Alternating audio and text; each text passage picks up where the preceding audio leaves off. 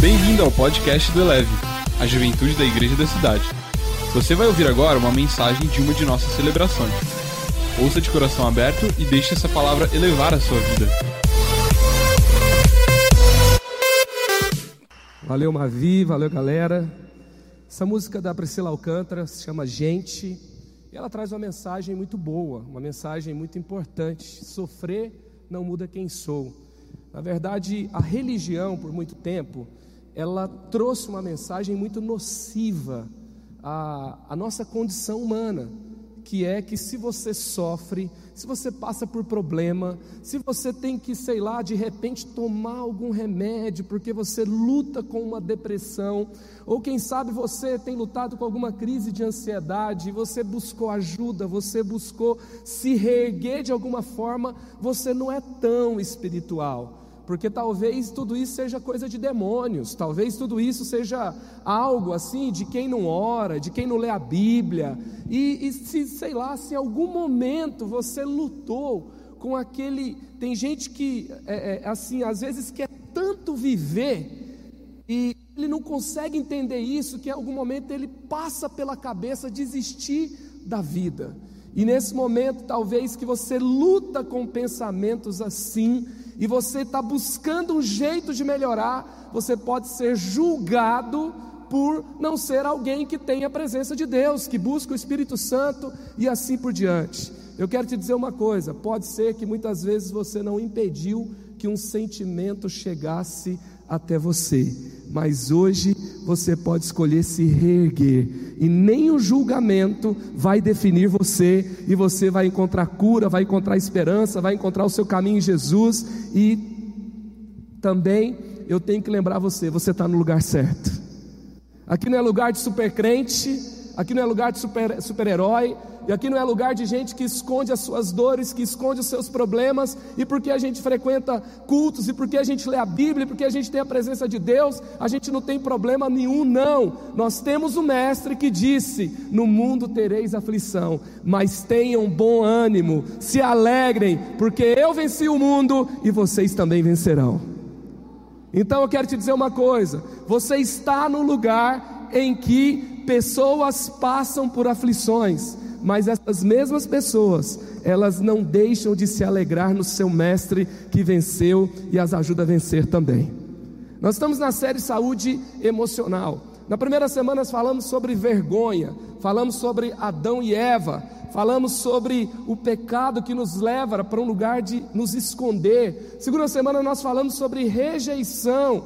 Carol trouxe uma palavra muito forte, muito poderosa, muito sincera, autêntica semana passada falando sobre esse sentimento de rejeição, começando por José, ela passou ali por Jefté, passou por outros é, homens e mulheres de Deus na Bíblia que sofreram, passaram pela rejeição e superaram. E hoje eu quero compartilhar uma palavra com vocês sobre o medo, que pode nos levar para depressão, que pode nos levar para crises de ansiedade, que é um dos processos de crises emocionais, e eu creio que essa noite o Senhor vai paralisar processos de mortes na sua vida e ele vai estabelecer a vida completa que ele tem para você. Estamos junto? Você recebe esse tempo aqui, você vibra com a palavra de Deus, você, se você se identificar com alguma coisa que Deus falar com você, se Deus trouxer algo ao seu coração, por favor, não fica quieto não. Participa comigo desse tempo, sabe? Reaja à palavra de Deus, porque eu creio que você participa daquilo que Deus está fazendo aqui. Você não é um mero espectador, você está participando do que Deus está fazendo aqui nessa noite, amém? Então vamos lá, olha só, eu quero falar hoje sobre superar o medo, e o nosso personagem principal aqui, que nós vamos aprender com ele, é Elias. E olha o que aconteceu com Elias, gente, você conhece Elias, né? Assim, eu sempre brinco com esse negócio de, da, da Marvel e tal, mas assim, eu garanto para você que se a Marvel soubesse a história de Elias, ia colocar Elias junto com os Vingadores, não tem como. Assim, Elias é o cara que manda descer fogo do céu. Elias é o cara que ele, ele luta com o exército inteiro sozinho, o exército tem medo de chegar perto dele, porque ele simplesmente, é, é, os caras queriam matar ele, era uma questão de sobrevivência, e ele ora e desaparece todo mundo, fogo do céu consome todo mundo. E, e, Elias ele vive grandes milagres, ele paralisa Israel, ele olha para o céu e fala assim: olha, três anos não vai chover sobre a terra, e não chove, por três anos. Aí ele olha, ele ora e fala assim: vai chover, e aí chove. Então, Elias é, o, é um profeta que desafia a idolatria em toda uma nação, ele se levanta, todo mundo respeita ele, e aí olha o que, que acontece em 1 Reis 19, 3. Elias teve medo e fugiu para salvar a sua vida. Você já teve medo e fugiu para algum lugar? Você já teve medo e correu, saiu do lugar que era para você estar? Você já ficou escondido em algum lugar até a poeira baixar, porque você não tinha cara para sair de lá? Então deixa eu te dizer uma coisa, Elias também. Eu gosto de Tiago 5,16, sabe por quê? Fala assim: Elias era homem como nós. Olha aqui a humanidade de Elias. Só que a humanidade de Elias não privou ele de experimentar o sobrenatural do céu. Porque a Bíblia fala que Elias era homem como nós, mas ele orou, e por três anos não choveu sobre a terra.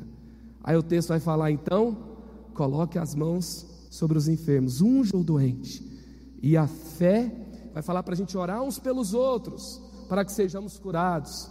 E aí vai falar que a oração da, da fé vai salvar o doente, vai falar que orando uns pelos outros nós seremos curados. É o que está falando em Tiago 5. Então, nós podemos viver tudo aquilo que Deus tem para nós, apesar de nós mesmos. Elias teve medo e fugiu para salvar a sua vida. Por que, que Elias fugiu?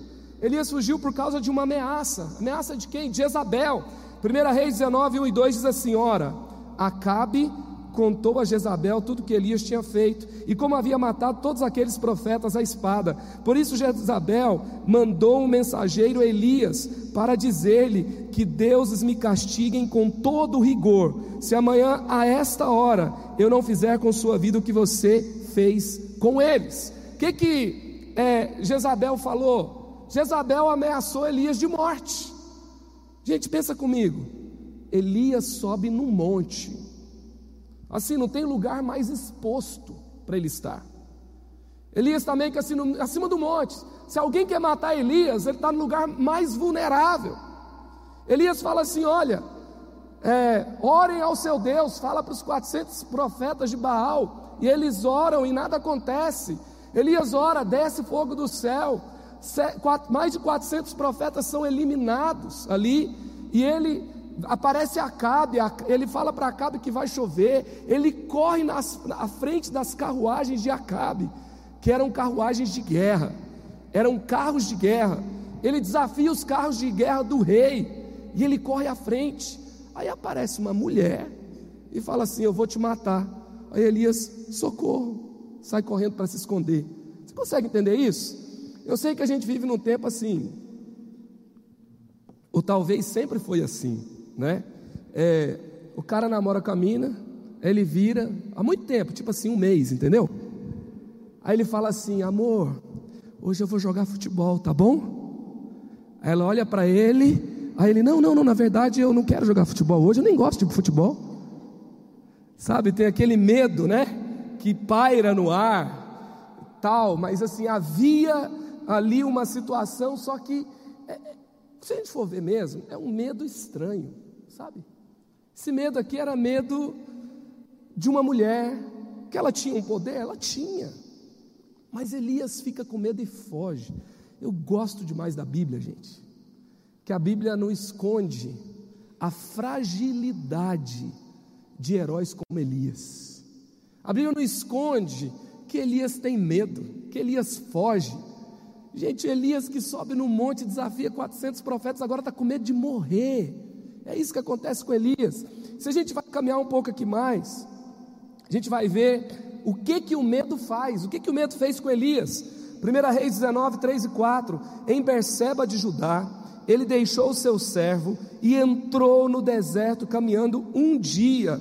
Se você vai ver no mapa, Berseba é, é ali em Judá, Judá está é, tá um pouco mais ali ao centro de Israel. Ele vai subindo para o norte, vai entrando no deserto, e ali, o deserto que ele vai entrar, já é ali, é, perto da Síria, que é o deserto de Damasco, e ele caminha durante um dia chegou a um pé de giesta, sentou-se debaixo dele e orou pedindo a morte. Já tive o bastante, Senhor. Tira a minha vida, não sou melhor que os meus antepassados. O medo faz Elias fugir. O medo faz Elias ir para o meio do deserto. Não foi Deus que colocou Elias no deserto, foi ele que foi para lá, com as próprias pernas. O medo pode fazer isso com você. E aí ele encontra uma solução que não é solução. Ele não está numa casa, ele não está num lugar seguro, ele está debaixo de um pé de giesta, que é um pé de ramos fracos, que tem ali umas, umas, uma folhagem amarelada e que não cobre completamente Elias, não é suficiente. E ali, quando ele já vê que está tudo já azoado, ele vai entrando numa situação tão complicada que ele já senta e já pede para morrer. Tinha tanta coisa pela frente e Elias estava pedindo para morrer. Gente, Elias pensou em, em acabar com a sua própria vida. É isso que aconteceu. E o que, que fez isso com ele? O medo. E se a gente vai vendo, tem muita gente marcada pelo medo hoje.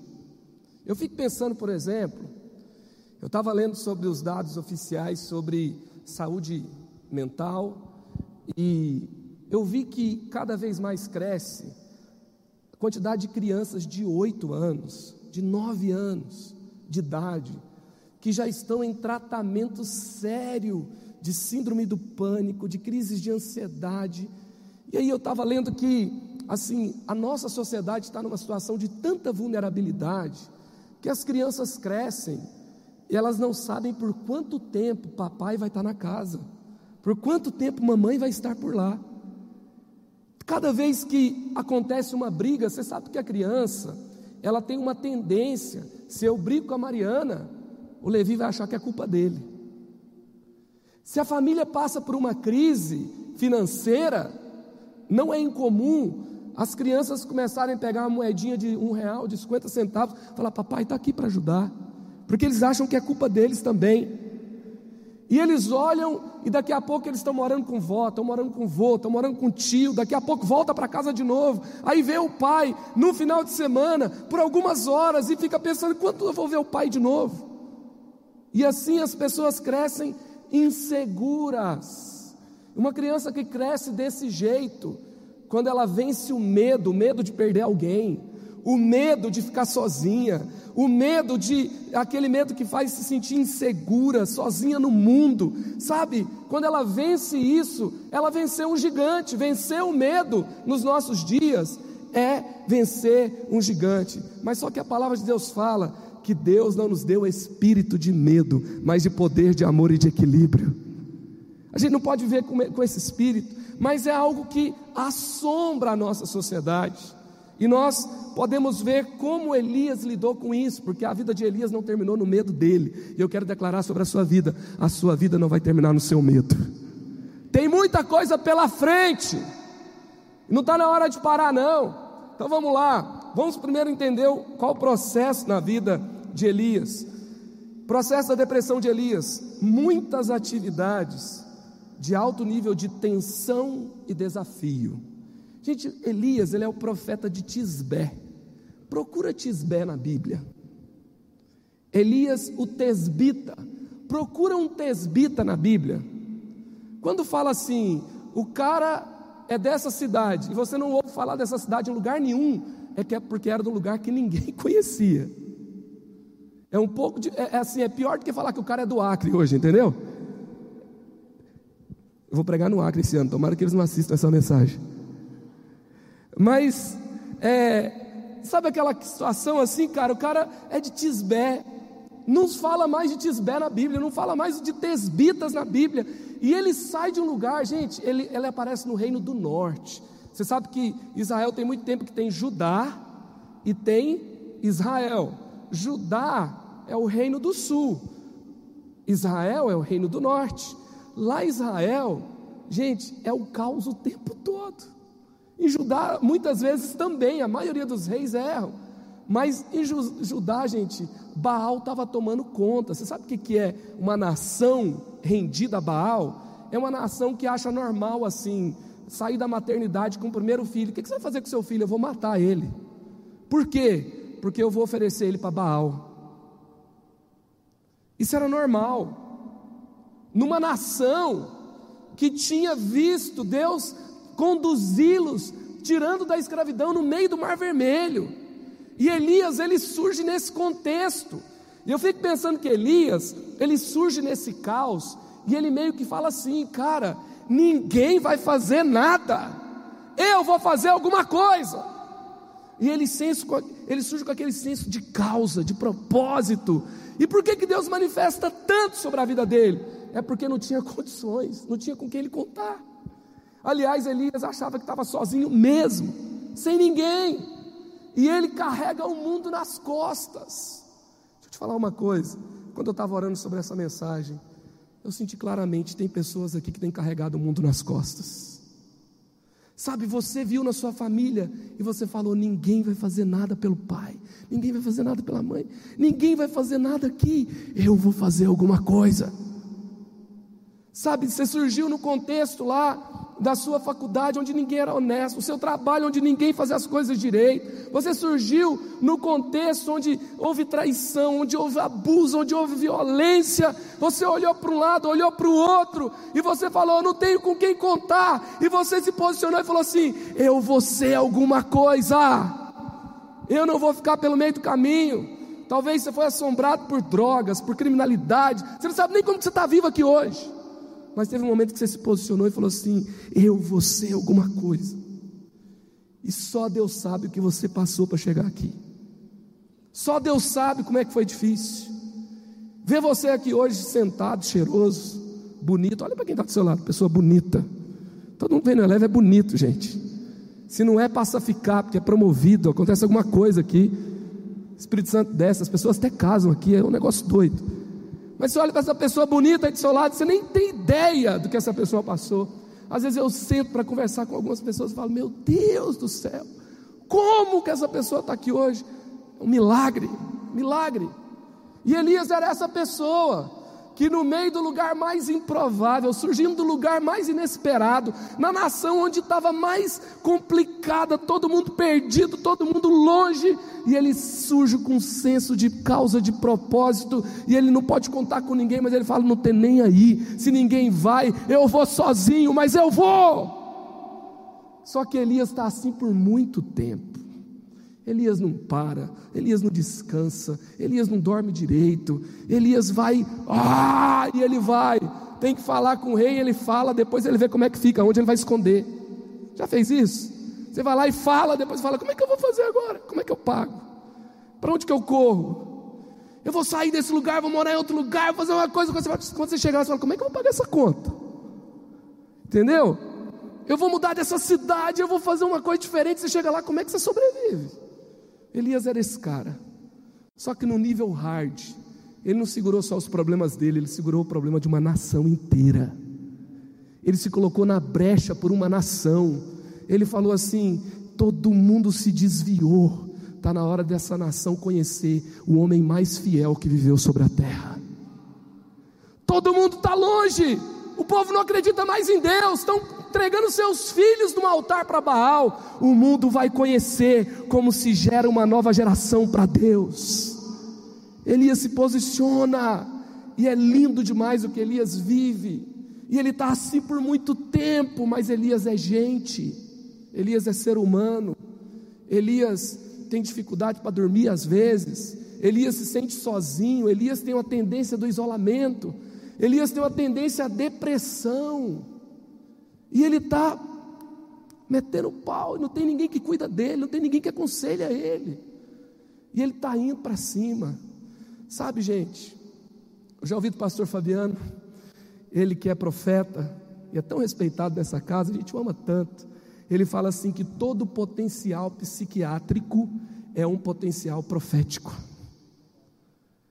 a sua sensibilidade que te faz ir para um lado é a mesma sensibilidade que Deus quer usar para o outro. Sabe, todo aquele que teve um potencial de vida destruída por um lado, é um potencial desbravador do reino para o outro. E eu quero dizer para você: o inferno está com medo do que você pode se tornar com Jesus. O inferno está com medo do que você vai causar lá, com seu posicionamento diante dele. O mundo está dizendo que você é um potencial louco, depressivo, mas o céu está dizendo que você pode mudar a história de uma nação. Essa é a palavra de Deus sobre a sua vida.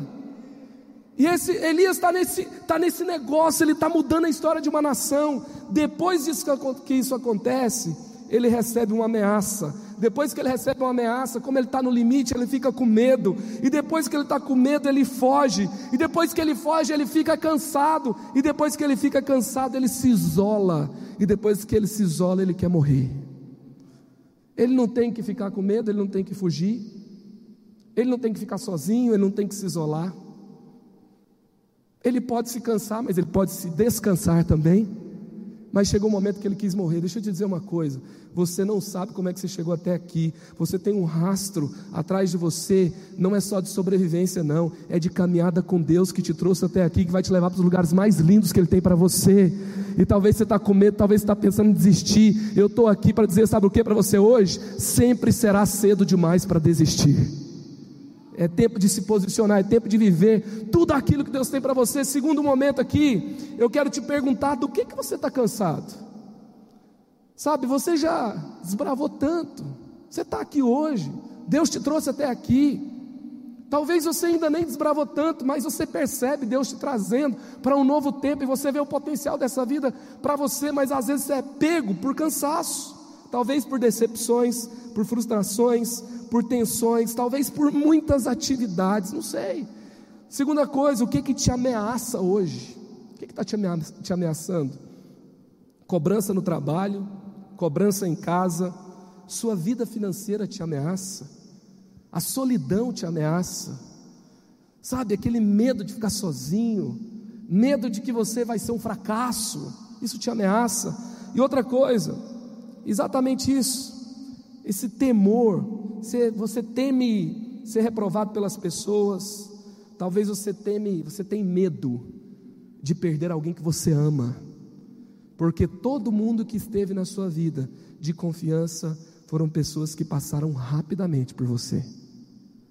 E você não tem, não tem mais referencial de confiança. Não sei. Talvez seja isso. Eu queria agora caminhar com você. Como que Elias não perdeu a sua oportunidade? Como que Elias não parou no medo? Como que Elias superou depressão? Como que Elias superou desejo de morrer? E aí eu quero trazer três lições importantes, importantes para você. A primeira delas, respeite os limites do seu corpo. Não tinha ninguém para aconselhar Elias, teve que descer um anjo do céu e aconselhar. E ele ouviu. Olha só o que, que o anjo fala. De repente, um anjo tocou nele e disse: Levante-se e coma. Gente, apareceu um anjo para dizer assim: Levanta e coma. Às vezes você está esperando Deus aparecer e trazer uma revelação de um negócio que ninguém viu, que ninguém falou. Aí ele fala: Levante e coma. Se você que tem aquela tendência de ver algumas mensagens e falar assim: Achei que o pastor ia falar um negócio do céu ali para mim, uma revelação, uns negócios assim. Mas ele falou: ah, vai dormir mais, vai cuidar do seu corpo, para de comer batata frita de madrugada, com ketchup, esse negócio todo, aquele negócio pingando óleo. Calma, sabe, você não vai ter 20 anos para sempre. Aí você olhou e falou assim: ah, eu quero um negócio mais espiritual. Deixa eu dizer uma coisa: o anjo apareceu para Elias e falou assim: amigão tem que comer e tem que dormir direitinho. Você, você quer mudar o mundo, mas você vai deixar sua boca matar você. Você entra naquele negócio de madrugada, Instagram, Facebook, daqui a pouco, três da manhã. Aí no outro dia tem que entregar currículo, e aí você ficou perdido. Tem que fazer um curso novo, tem que levantar. Sabe, Deus está aqui para dizer um negócio muito espiritual para você, muito profundo. Anota, pega essa revelação do céu. Coma e durma direito. Gente, Tem a ver, tem a ver. Tem a ver a quantidade de depressão, de medo, um monte de coisa que tem aí, de pessoas que não respeitam o seu corpo. Tem um limite, sabe? A, gente teve uma devocional essa semana muito boa. Todas foram boas, mas eu lembro dessa que dá para usar agora, entendeu? Então ela é boa para agora. Que falou sobre a, as leis da, da, espirituais, e tem as leis do corpo, por exemplo, você, cada escolha tem uma consequência. Você pode escolher, é, você pode optar pela escolha, mas a consequência não tem como você escolher, já vem junto. Por exemplo, joga uma pedra para cima, o que, que vai acontecer? Você pode escolher jogar. Se ela vai descer, você não pode escolher, porque existe uma lei da gravidade, não é? Também existem leis espirituais, existem leis físicas. Você pode, gente, eu quase morri, sabe? Porque toda hora eu estava no hospital e colocando é, inalação e um monte de coisa, porque eu tinha uma crise rinite alérgica violenta. Fiz campanha, fiz oração. Eu achava que tinha hora que as pessoas iam orar, que eu ficava com medo da oração funcionar, porque ia sair tanta coisa quando a pessoa falasse, sai assim, enfermidade, entendeu? Ia sair coisa ali encrostada de rinite, de bronquite, de não sei o que, de muitos anos. Ia ser um negócio meio complicado assim na mão da pessoa. E aí eu me lembro que eu passei vários anos sem ter isso, porque eu fiz uma coisa muito espiritual. Mudei meu jeito de comer, passei a fazer uma atividade física, que foi natação. E aí, quando eu comecei a nadar, eu aprendi a orar nadando. Porque era o único momento assim, eu sou meio agitado, eu vou orar, eu, eu oro andando assim. Aí eu, aí eu fico desconcentrado, daí eu, eu volto. O, que, que eu, eu sou, o pastor fala que quando a gente fica é, é, assim orando, você tem que parar e anotar o que, que você tem que fazer. Você começa a orar e fala assim: vou pagar aquela conta, vou fazer aquela reunião. Ah, vou usar aquele texto naquela reunião. E daqui a, vou fazer uma série de mensagens. Nossa, eu vou. Aí daqui a pouco eu volto, volta, volta, eu anoto tudo. Aí quando eu vou nadar, eu paro, eu fico comigo mesmo um tempo, eu começo a orar, eu começo a conversar com Deus, eu começo a reorganizar pensamentos. É importante. Não estou aqui para dizer que você tem que fazer só isso, não. Mas estou falando para você que um homem como Elias, que fazia descer fogo do céu, que se colocou diante de Deus para mudar a história de uma nação, que era um potencial psiquiatra de um lado e se tornou um profeta que o mundo não tinha conhecido para o outro, e que viveu os sonhos de Deus, que fez escolhas certas, precisou de um anjo descer do céu para falar para ele: mano, come e dorme, entendeu? Come direitinho e dorme, só isso. Entendeu? Então, respeite, leve isso a sério. Evite tomar decisões quando está muito cansado. Olha Paulo falando para Timóteo. Olha que texto espiritual de Paulo para Timóteo. Não continue a beber somente água. Tome também um pouco de vinho por causa do seu estômago e das suas frequentes enfermidades. Paulo está falando assim: ó, amigão, cuida direitinho aí da sua doença. Se você tem um limite no seu corpo, você tem alguma enfermidade, você tem que cuidar melhor. Não tem como. Isso vai te levar para o cansaço, para o medo, para a depressão também. Segunda coisa, questione os seus próprios sentimentos. Questione os seus próprios sentimentos. 1 Reis 19, 3: Elias teve medo e fugiu para salvar a sua vida. O que, que Elias reagiu? Elias reagiu ao seu medo. Olha o que, que diz lá no Salmo 42, 5. Por que eu estou tão triste? Olha a pergunta: por que, que você está triste? É uma pergunta retórica. Já viu as pessoas que falam, é, é sempre falando assim, eu, eu, vou falar de mim, eu falo assim, porque o Marcos não iria fazer alguma coisa. São as pessoas que, que falam como se elas fossem uma outra pessoa. Só que aqui nesse texto, é, esse nível de apego a mim mesmo sai, e aí eu viro para mim mesmo e falo assim, Marcos, por que você está triste desse jeito? Eu não estou te entendendo, não. Você está dando piti agora mesmo? Que piti é esse? Não é normal. Aí o texto vai falar: por que, que eu estou tão triste? Por que, que eu estou tão aflito?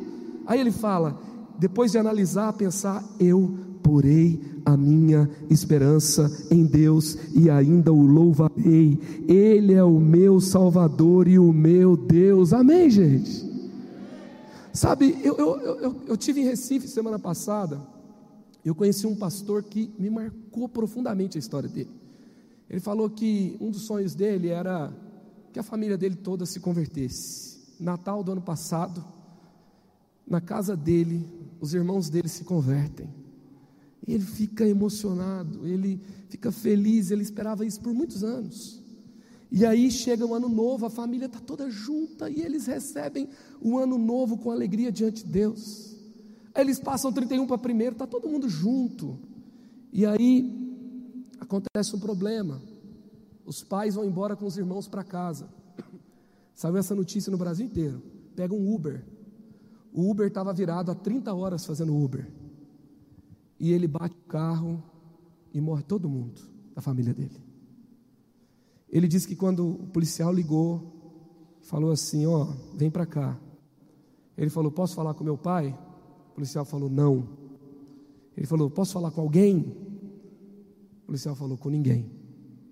Ele entendeu o que tinha acontecido. Ele falou que ele foi até o espelho, ele olhou, Deus falou para ele assim: Está na hora de viver o que você prega. Final da história, ele faz o velório como pastor da família dele. Quatro caixões. Aí ele chega e fala assim: gente, eu estou triste, estou com muita saudade, a dor que eu estou sentindo é muito grande. Mas eu quero dizer para vocês: eu não estou desesperado, eu não estou desconsolado, o meu chão não saiu do lugar, o meu chão é Jesus. Eu tenho uma alegria hoje de dizer que há seis dias atrás, eu falei dessa esperança. Meus dois irmãos que estão aqui, não estão aqui não, estão com Jesus, eu vou estar com eles. Eu vou ter muitos dias tristes, vou ter muitos dias de saudade, mas eu quero dizer para vocês, eu sei que o meu redentor vive, eu sei em quem tenho crido. Gente, esse é o nosso Deus. Esse é o nosso Deus. Sabe, ficar triste é normal? É normal. Sentir saudade é normal? É normal. Chorar é normal? É normal. Sabe, quem vai julgar alguém que se tivesse, não conseguisse ter feito o velório, eu ia julgar esse cara? Nunca! Ele não precisava nem ter feito. Mas ele encontrou algo em Deus que ele conseguiu. Ele questionou as suas reações. E ele entendeu que ele era gente, que ele podia sofrer, e ele entendeu que na sua humanidade ele poderia encontrar Deus e ele poderia ser conduzido em vitória nos momentos mais difíceis da vida dele. Se Deus não serve num dia desse, que, que eu vou fazer? Deus ele é suficiente em todos os momentos da minha vida, da minha história. Se o relacionamento está acontecendo, aleluia, se terminou, eu vou confiar em Deus e Ele vai me conduzir em triunfo, em descanso, eu vou avançar. Algumas semanas atrás, nós perdemos a Gisele, líder é, no Ministério Infantil, e nossas crianças a amava muito, e ela deixa dois filhos, um deles adolescente. Na sexta-feira ele estava sepultando a mãe, o Hervé. Eu estava lá junto, a gente orou. Que situação tão difícil, tanto choro, tanto complicado. No outro dia ele estava aqui nos adolescentes, no Extreme. Ele participa do louvor. Ele não estava lá atrás, ele não estava acabado. Ele falou: agora que é hora de eu ir para Deus mesmo. Não é hora de fugir, não é hora de isolar, não é hora de ter medo, é hora de correr para Jesus. Aí ele estava na frente cantando, ele não estava na escala no dia, mas perguntaram para ele: Você quer subir e ministrar? E ele disse sim. Ele terminou aquela noite subindo, ministrando. Foi um quebrantamento tão grande que foi difícil terminar o culto lá. Sabe, é possível você questionar os seus sentimentos. Sabe, gente, ter medo, ter um senso de proteção moderado com relação a você mesmo, você tem que ter medo. Normal. Ficar triste, normal. Ficar desconsolado. Eu tenho que questionar isso. Sabe, eu, eu ser dominado pelo medo, eu tenho que questionar isso. Elias, que é um cara que fez tudo certo, teve uma hora que ele reagiu a um sentimento e estava dando errado. Deus teve que resgatá-lo. Deixa eu te dizer uma coisa: essa é a noite de você questionar os seus sentimentos. A vida não acabou para você não está tudo ruim, o seu chão não caiu. Esse negócio que fala que terminou o namoro, caiu meu chão, não caiu nada, seu chão não saiu do lugar, não. Seu chão se chama Jesus, ele é uma rocha, ele é pedra angular. Pode ficar triste? Pode, pode chorar? Pode. Vamos chorar junto, vamos orar junto, vamos abraçar, sabe? Mas o deserto não é um lugar para você viver, é um lugar que você passa por ele. A tempestade, ela vem, mas ela não dura a vida inteira. Questione os seus sentimentos, levante e vai para cima. É tempo de recomeçar, vamos. Talvez hoje está difícil pensar desse jeito, mas não saia do lugar onde Deus quer que você está. Sabe, o medo nos paralisa. Deixa eu te dizer uma coisa: o medo de Elias era irracional. O passado recente dele dizia isso. E outra coisa, esse medo nos paralisa quando nós tememos a pessoa errada. Ele estava temendo Jezabel naquele momento. Ele devia temer o Senhor dos exércitos. E por último, sabe por que, que Elias saiu dessa situação? Que ele fez isso aqui, ó. Dê atenção ao que Deus está falando com você. A questão não é ouvir a Deus. Deus está falando o tempo todo. A questão não é se Ele fala. A questão é a gente seguir o que Ele está falando. Então, olha o que, que Deus fala para Elias: levante e coma, cuide de você. Depois o que, que ele fala? O que que você está fazendo aonde você não deveria estar? E a palavra do Senhor veio a ele. O que que você está fazendo aqui, Elias? Depois dele comer, depois dele correr por 40 dias, ele foi para uma caverna. Deus vem, Deus se manifesta, ele corre, depois ele vai para uma caverna. Elias fez isso, gente. Aí Deus vem, Deus não fala assim, ó oh, Elias, você é um fraco. Deus não fala isso. Mas Deus pergunta: o que, que você está fazendo aí mesmo? Você já foi para um lugar que você não deveria estar quando você ficou cansado? Você já ficou escondido no seu quarto? Você já foi para um lugar lá do seu passado? Aí Deus apareceu e falou assim: Elias, o que, que você está fazendo aí? Elias ouviu, saiu da caverna. Outra coisa, experimente a minha presença. O Senhor lhe disse: saia, saia da caverna para quê? Para fazer, né, é, confissão positiva, autoajuda. Não, ele fala assim: saia da caverna e fique no monte na presença do Senhor, pois o Senhor vai passar. E a Bíblia fala que vem um vento fortíssimo, vem um terremoto, houve fogo, e depois do fogo houve murmúrio de uma brisa suave. Quando Elias ouviu, puxou a capa para cobrir o rosto, saiu, ficou à entrada da caverna, e uma voz lhe perguntou: O que você está fazendo aqui, Elias? Gente, é tão interessante que vem o fogo, Elias não fica impactado com fogo. Vem o terremoto, Elias não fica impactado com o terremoto. Vem e, e ali a gente vê que é, Elias estava acostumado com fogo, Elias estava acostumado com grandes manifestações de Deus, mas eu gosto de pensar que Elias percebeu Deus no sussurro, porque a gente fala baixinho quando a gente está muito perto. E Elias era um cara que tinha a tendência do isolamento. Hoje a gente orou aqui sobre orarmos com intimidade. E a intimidade com Deus vai preencher qualquer falta que tenha na sua vida. Sabe, muitas vezes tem dores da nossa vida que não é que é falta de secreto, mas que algo novo pode acontecer no secreto. Deus está em todos os lugares, mas Ele recompensa no secreto. Aquele que está em secreto te recompensará. Deixa eu te dizer uma coisa: tem uma recompensa no secreto para você. No secreto tem algo que pode te levantar. Deus está no sussurro do secreto. Quantos estão entendendo aqui?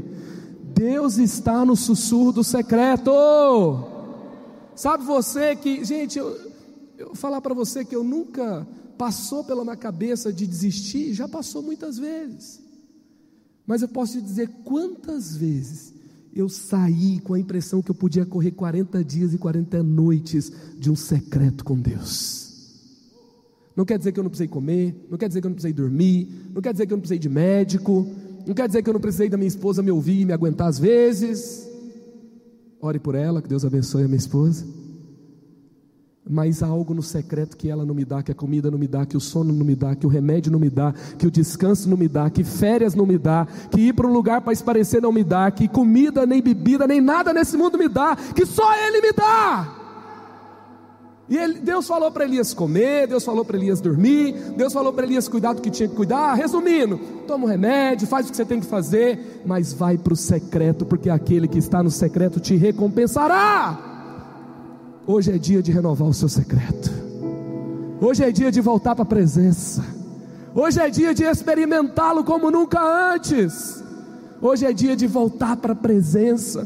E ele continua dizendo: Sabe, Deus vai falar para Elias falar o que estava acontecendo com ele, e Elias responde: Tenho sido muito zeloso pelo Senhor, o Senhor dos exércitos, o Deus dos exércitos. Os israelitas rejeitaram a tua aliança, quebraram os seus altares, mataram, mataram os teus profetas à espada. Eu sou o único que sobrou, e agora também estão querendo me matar. Gente, Elias vai falar para Deus: onde está o Senhor que manda fogo do céu, que me deixa sozinho? Eu estou cansado. Estou cansado de mandar descer fogo do céu e ter que fugir para uma caverna. Eu estou cansado de parar para Israel e falar: ei, quem vai servir a Deus? Mas eu estou sozinho. Eu saio daquele negócio e ninguém quer servir a Deus. Você já ficou revoltado? Ninguém se posiciona, ninguém faz nada. Eu estou sozinho, eu estou lutando. E Elias vai para lá e fala isso para Deus. Ei, Elias falou a sua revolta, a sua indignação, o seu medo. Ele arrancou tudo para fora e falou: Está aqui, Deus. Foi uma oração, foi quase um vômito, assim, sabe? Jogou tudo para fora. Se você tem feito oração muito espiritual, Deus está te convidando para você jogar para fora o que está dentro de você. Fala. O que Elias falou estava certo? Não estava certo. Mas Deus não quer oração certa, Deus quer oração sincera. Deus quer oração que sai de dentro de você. Graças a Deus que Deus não ouviu a oração sincera de Elias, quero morrer. Graças a Deus que Deus não ouve as coisas que a gente fala, não é que Ele não ouve, Ele sabe, Ele nos entende. Imagina se Deus ouvisse a oração de Davi, que os meus inimigos, tomara que eu pegue os filhos deles e, e arrebente os dentes deles sobre uma pedra. Que que ele, Davi falou certo? Não, Davi falou que estava no coração dele. Rasga o seu coração diante de Deus. E aí Deus traz uma perspectiva do céu. Qual que foi a perspectiva do céu? Deus vai falar para ele.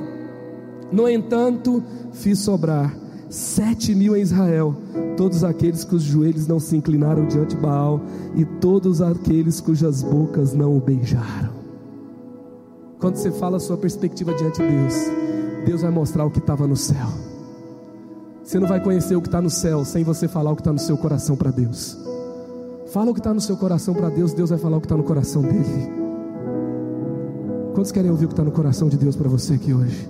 Fala o que está no seu coração e você vai ouvir o que está no coração de Deus. Intimidade. Eu sou do meu amado e meu amado é meu. As minhas dores estão aqui na frente do meu amado. As meus, meus sonhos estão aqui. As minhas revoltas estão aqui. E o, e o amado vai falar assim: O meu coração também está aqui. Essa é a sua verdade. Eu vou te mostrar a minha verdade. Tem muita gente querendo conhecer o coração de Deus sem se revelar o seu coração para Ele. Revela o seu coração para Ele, fala para Ele. Tem gente que crê que Deus não existe porque o papai morreu. Tem gente que crê que Deus não existe por causa de um monte de coisa. Fala para Ele. Fala, Senhor, por que, que meu pai morreu? Por que, que os meus pais se divorciaram? Por que, que eu fui abusado?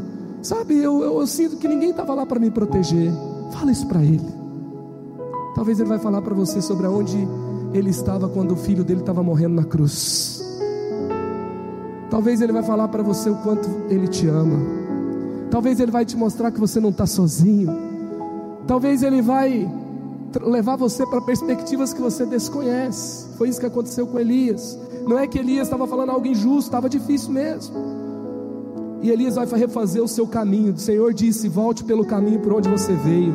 Vá para o deserto de Damasco. Elias se isolou. Elias se isolou. Olha o que Deus vai falar para ele. Chegando ali, unja, unja Razael como rei da Síria, unja também Jeú, filho de Ninsi, como rei de Israel, e unja Eliseu, filho de Safate, de Abel Meolá, para suceder você como profeta.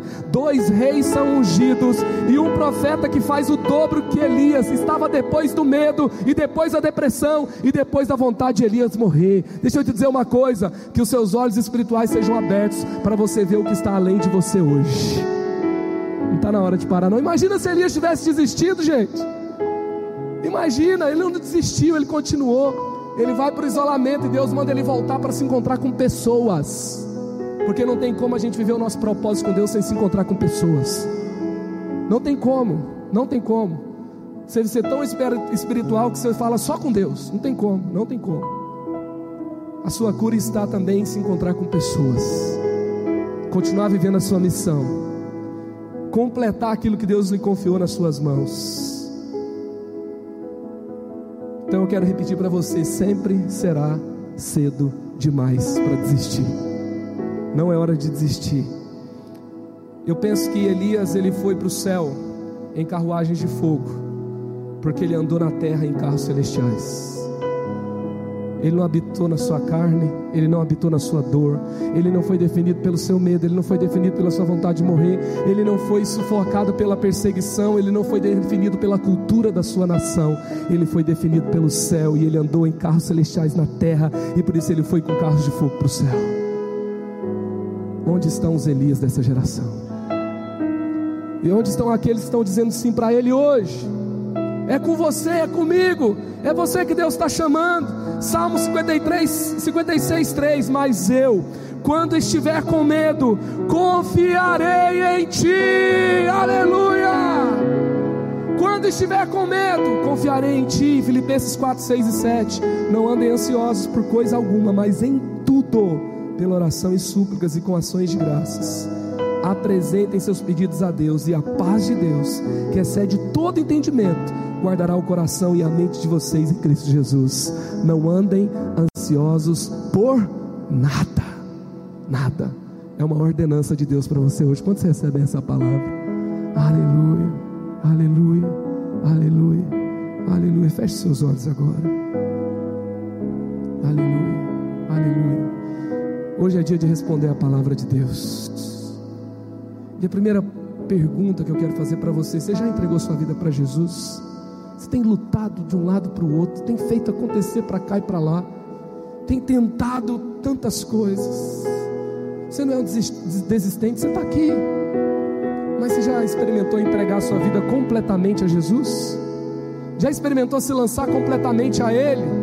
Se você ainda não se entregou a Ele, se você ainda não entregou a Ele a sua vida, eu quero te convidar hoje a fazer isso. Se você quer entregar a sua vida para Jesus hoje, no seu lugar, aí onde você está, Levante sua mão e fala assim: hoje, a partir de hoje, a minha vida é de Jesus. Tem alguém? Dá um sinal com sua mão. Quem está entregando sua vida para Jesus hoje? Você crê que Ele morreu pelos seus pecados? Que Ele se entregou por você? Pode levantar sua mão até que eu te veja. Eu quero te ver, eu quero orar por você. Tem alguém? Dá um sinal com a sua mão. Quem hoje está fazendo a sua entrega a Jesus? Você crê que Jesus veio por você, morreu por você, se entregou por você? Dá um sinal com a sua mão. Tem alguém hoje que ainda não se entregou completamente a Jesus. Não é sobre você acreditar que Ele existe, que Ele é bom, que Ele está aqui, que Ele está ali. Mas é sobre você dizer: Meu coração é de Jesus hoje. Eu sou dele e Ele é meu para sempre. Tem alguém? Levanta sua mão. Deixa eu ver você. Tem alguém que esteve longe da igreja, longe da fé, talvez medo, talvez decepção, talvez ameaças, talvez um vazio, não sei, alguma coisa te levou para longe. Hoje você está voltando para o Pai. Tem alguém voltando para Jesus hoje? Levante sua mão. Bem-vinda de volta. Deus te abençoe. Quem mais está voltando para Jesus hoje? Levanta, levanta sua mão. Deixa eu orar por você. Bem-vindo de volta. Deus te abençoe. Quem mais está voltando para Jesus? Bem-vindo de volta. Deus te abençoe. Quem mais está se entregando para Jesus? Bem-vinda de volta. Deus te abençoe. Tem mais alguém voltando para Jesus, voltando para a igreja, voltando para a fé? Deixa eu ver você. Deixa eu orar por você. Tem mais alguém? Mais alguém voltando para Cristo hoje? Bem-vinda de volta. Deus te abençoe. Quem mais está voltando para Jesus? Deixa eu ver você aqui. Deus está falando para você hoje: volta, refaça o caminho. Sabe, tem outra perspectiva que eu quero mostrar para você. Tem mais alguém? Deixa eu ver você. Deus abençoe, bem-vindo de volta. Parabéns, amém. Tem mais alguém? Deixa eu ver você. Quem está voltando para Jesus hoje? Tem alguém aqui que ainda não foi batizado nas águas? Você está meio que assim. Deus abençoe. Parabéns, parabéns. Tem mais alguém aqui que vai se batizar, que ainda não foi batizado, não foi batizada? Levanta sua mão bem alto, deixa eu ver você. Quem, quem ainda não se batizou e está tomando essa decisão hoje, levanta sua mão, deixa eu ver você. Pode levantar sua mão, amém. Vamos todos colocar em pé. Todo mundo que levantou a mão, entregando sua vida para Jesus, se reconciliando com Jesus, decidindo se batizar. Quero te convidar a dar mais um passo de fé. Sai do seu lugar rapidamente, vem para cá. Quero orar por você, eu quero te abençoar. Pode sair do seu lugar. Todo mundo que levantou a sua mão, se reconciliando. Você pode conversar com quem está perto de você. Quem sabe ele levantou a mão, não levantou, mas essa é a hora que Deus vai usar você para trazê-lo aqui à frente. Ajude essa pessoa a chegar até aqui. Nós queremos orar com cada um que levantou sua mão, entregando sua vida a Jesus, decidindo se batizar, voltando para a casa do Pai. Pode vir para cá. Pode vir aqui também. Pode vir. Amém. Vem para cá, conversa com quem está do seu lado. Talvez é você que Deus vai usar para trazer essa pessoa para Jesus. Amém. Amém. Amém. Você pode estender suas mãos para cá? Pai querido, obrigado. Obrigado, Pai. Tão incrível o que está acontecendo aqui. O Cordeiro recebe a recompensa do sacrifício lá na cruz. Ah, Senhor, há uma festa tão linda no céu agora. Por cada pessoa, não é por todos, porque o Senhor, tua palavra fala que o Senhor não morreu por todos, o Senhor morreu por todo aquele que nele crê. É por cada pessoa, Pai, por cada história, Pai. O Senhor nos amou, cada um de nós. E eu te agradeço porque hoje, Pai, esses queridos aqui estão dizendo sim para esse amor, estão correspondendo, Pai, ao seu chamado, estão recebendo perdão do céu, estão recebendo a presença do Teu Espírito, estão recebendo alegria nova, vida nova, cura, esperança, paz e uma nova vida no Senhor. Nós os abençoamos, nós os recebemos com festa nessa casa, nós celebramos o Teu nome, Pai. Como diz a Tua palavra, quando o filho pródigo voltou para casa, ele recebeu anel no dedo, ele recebeu novas roupas, ele recebeu calçados novos e ganhou um banquete do Pai, e a família inteira celebrou, e é isso que nós fazemos aqui hoje. Isso está acontecendo, algo novo aconteceu, e nós celebramos a vida de cada um e os abençoamos para um novo tempo com o Senhor. Oramos em nome de Jesus, amém, amém, amém, aleluia, aleluia. Deus abençoe, Deus abençoe. Pode seguir nossa galera que está aqui, daqui a pouco você volta para cá e a gente termina esse tempo juntos. Você pode celebrar Jesus aí? Aleluia! Aleluia. Você pode celebrar ou não? Amém? Aleluia! Aleluia! Aleluia. Feche seus olhos aí. Eu sinto tanto de orar agora. Eu não vou chamar todo mundo para frente porque eu já estourei todo que horário que tinha aqui. Mas eu quero orar por você antes de você ir embora. Eu creio que essa é uma noite que você vai ser liberto de crises de medo, crises de ansiedade Talvez a ciência, a medicina, deu outro nome que você está passando. Mas a Bíblia fala que por causa do medo, por causa da ameaça, por causa de constantes atividades, por causa de não respeitar limites do corpo, Elias foi para uma caverna, Elias quis morrer. E eu tenho comigo que o mundo sempre foi mundo, o diabo sempre foi diabo, que a carne sempre foi carne, mas Jesus sempre foi Jesus. E o mesmo Elias que estava numa caverna e foi tirado por Jesus, a Bíblia fala que ele era ser humano como você e eu. E o mesmo Deus que tirou Elias da caverna é o Deus que vai tirar você da sua hoje em nome de Jesus. Você vai sair daqui explodindo de vontade de viver, explodindo de vontade de voltar para o seu chamado, de se reconectar com pessoas, de viver o seu propósito, de correr por 40 dias e de continuar a missão que Deus te deu. Pai, em nome de Jesus, eu oro aqui agora, declaro declarando, Pai, que a depressão cai, que o medo cai, ó oh, Deus, que doenças da mente, do coração, das emoções caem diante do nome de Jesus, aquele que morreu, aquele que venceu. Ah, Senhor, a tua palavra fala que o mesmo Espírito que tirou Jesus dentre os mortos habita em nós. Ah, Senhor, eu vejo o teu Espírito nos tirando da morte hoje. Eu vejo do medo hoje. Eu vejo o teu Espírito nos reenviando para um tempo relevante de cura, de propósito, de missão hoje, Pai. Nos envia para onde o Senhor desejar. Nos envia agora para o leve resgate. Nos envia agora, Pai, para um tempo nossos irmãos. Nos envia agora, Pai, para continuar, Pai, aquele propósito, aquele ministério, aquele sonho que nós que pensamos em desistir. Cura o nosso coração, cura a nossa alma, perdoa os nossos pecados. Nós estamos aqui para dizer: nós somos o Senhor e o Senhor é nosso, e essa é a nossa recompensa. Ei, nós estamos aqui para dizer: aqui não tem ninguém que vai ficar na caverna, aqui prosseguiremos, avançaremos, viveremos a nossa missão, o nosso propósito e curtiremos a presença de Deus por onde formos, porque a Sua presença nos enche de alegria e o Senhor é a nossa rocha firme debaixo dos nossos pés. Nós oramos em nome de Jesus. Amém, Elevou sua vida? Compartilhe.